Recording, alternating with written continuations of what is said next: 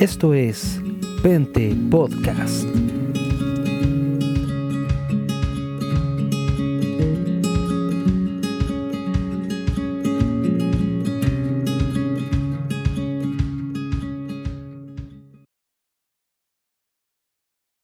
Si entramos a cualquier sitio de comillas noticias cristianas en español, nos encontramos fácilmente con tres tópicos asaltando nuestra pantalla. Estos son la eterna pugna entre conservadores y liberales en la sociedad, persecuciones de la iglesia cristiana, que eso es algo que lamentablemente padecemos en distintos países, y también, no menos importante, pero a veces tomando casi toda la pantalla, como guinda de la torta la música cristiana. Y cuando hablo de música cristiana me estoy refiriendo a cantantes, subidas, escándalos, conciertos y un etcétera, etcétera y etcétera.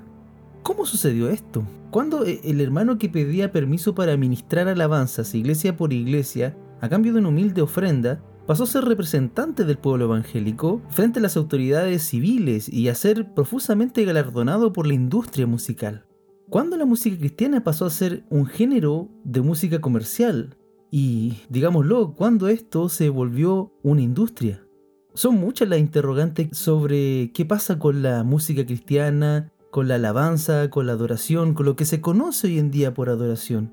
Y no nos daría el tiempo de responderlas todas, por lo cual elegiré la interrogante que a mi parecer es la más grave y es, ¿nos habremos convertido en adoradores de la adoración? Lo que sucede es que el salto fue tremendo y vino de la mano del cambio de época o de los cambios de época. Pasamos de los himnarios a los coros y de los coros a las alabanzas y luego a lo que se llamó el cántico nuevo en el, en el mundo pentecostal. Y eso en un periodo no, eh, menor de 40 años. O sea, súper poco si lo vemos en tiempo histórico. Luego vino que los músicos de la iglesia o los hermanos que apoyaban en esa área pasaron a llamarse levitas, luego salmistas y otros sinfín de títulos que han ostentado quienes ejercen el oficio de guiar una simple canción comunitaria que nos recuerde día a día el amor más grande que es el amor de Jesús. Como podrán ver es notable que en todo esto hemos perdido el rumbo, el centro. Por esto, con la esperanza de que el Señor use esta serie de temas, de, conversaciones con ustedes, también para instruir sobre la adoración a la luz de las Escrituras, abarcando desde el Antiguo Testamento, Nuevo Testamento, pasando por los innumerables hilos centrales que pasan por, que atraviesan la Escritura. La idea de esto es ir clarificando cuál es el centro de la adoración, qué es la adoración, hacia dónde va, hacia quién, se dirige y sobre todo cuál es la función de esta en la vida del creyente. La RAE define, que es el diccionario de la Real Academia Española o la Real Academia Española a define adoración dentro de las muchas definiciones como reverenciar o rendir culto a un ser que se considera de naturaleza divina. Desde la teología, desde la fe cristiana, esta definición eh, tiende a ser más variopinta, pero tiene una idea central que la adoración básicamente vendría siendo la, respuesta humana a la naturaleza divina, siendo el reconocimiento de que Dios es digno de ser adorado. Cuando dijiste buscad mi rostro, mi corazón te respondió, tu rostro Señor buscaré, dice el Salmo 27, versículo 8 de la versión traducción lenguaje actual.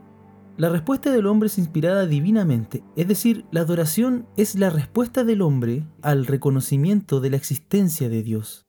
La escritura dice en Juan 6:44, ninguno puede venir a mí si el Padre que me envió no la trajere. Y es decir, es un encuentro donde Dios te atrae desde la perspectiva arminiana, respondes a esa llamada y en ese diálogo y en ese encuentro te encuentras con algo tan grande, tan maravilloso, tan poderoso que es Dios en Cristo, Dios Padre, Hijo, Espíritu Santo, que la respuesta que nace desde el interior del hombre, como si el hombre, el género humano hubiera sido creado para esto, es la adoración.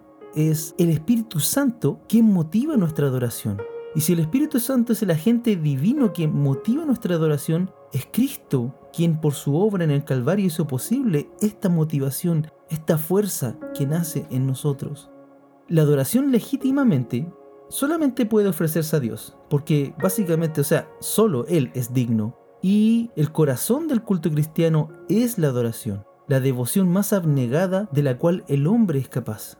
Parte de la, de la misión de la iglesia, dentro de los muchos oficios que tiene la iglesia, es reconocer la necesidad de cultivar en sus miembros, en cada persona que participa en un grupo cristiano, en una congregación, el espíritu de reverencia y respeto que conduce a la adoración. El servicio de adoración es una cita con Dios. En Éxodo 25-22 dice, y de allí me declararé a ti y hablaré contigo. En esta cita habla directamente del encuentro de Dios en este servicio de adoración con el hombre. La adoración involucra no solamente un aspecto, que eso es parte de la confusión que existe hoy en día. Se entiende por adoración y se ha desviado la orientación a algo meramente emocional, como un síntoma, eh, tomando el griego, patético, con el ánimo del ser humano. Y eso es un grave error, porque incluso la vida moral, la conducta ética, también tiene que ver con la adoración, es decir, tu conducta es todo. La adoración es una actitud, es una postración del corazón, es un reconocimiento del Dios al cual servimos, al cual estamos llamados a servir. ¿Quién subirá al monte de Jehová? ¿Y quién estará en el lugar santo? El limpio de manos y puro de corazón, dice el Salmo 24, versículos del 3 al 4. Y este pasaje habla de esto. Es decir, que la adoración tiene que ver con esta actitud de la cual venía hablando. La adoración también incluye la obediencia y el servicio. En la escritura no hay diferencia entre adoración, obediencia y servicio como iremos viendo en los próximos capítulos. El verbo hebreo servir, abajá, cuando se usa en relación a Dios, incluye toda forma de servicio ofrecido en la adoración, en comunidad o en la vida diaria. En el Nuevo Testamento, el término liturgia o liturgia se usa sin distinción en la adoración y en el servicio cristiano como podemos ver hasta el momento, llama la atención porque la, palabra de Dios, las escrituras, nos hablan de una adoración mucho más integral que 30 minutos, que 20 minutos o una hora dentro de un culto cristiano. Nos llama a algo más, nos llama a una entrega y un abandono mucho más profundo.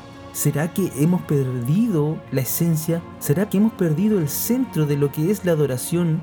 Esa es la pregunta que quisiera ir abordando en una serie, en esta serie de podcast para que juntos pudiéramos ir explorando en el Antiguo Testamento, en el Nuevo Testamento, en las palabras que tienen que ver con la adoración que la definen en sus idiomas originales, para poder llegar a una conclusión y para, ojalá, poder ampliar nuestro concepto de adoración, que es mucho más que lo que puede hacer un cantante o un músico en un escenario o en un día domingo. Y bueno, hasta aquí este podcast. Espero haberlos enganchado un poco con este tema y espero también eh, su participación en las distintas plataformas en las cuales subo este podcast, porque esto anima mucho, realmente anima mucho, aunque este, este trabajo, este oficio, se hace por, solo por amor, solo por cariño, pero también ayuda bastante eh, tener el feedback, tener una respuesta de parte del público. También ayuda bastante que se suscriba, sobre todo en la plataforma Spotify, porque eso ayuda a llegar a un público mucho más amplio. Y bueno, me despido de ustedes por ahora. Esto fue Pente Podcast y espero que me escuchen en un próximo capítulo, si Dios quiere. Hasta luego. Esto es Pente Podcast.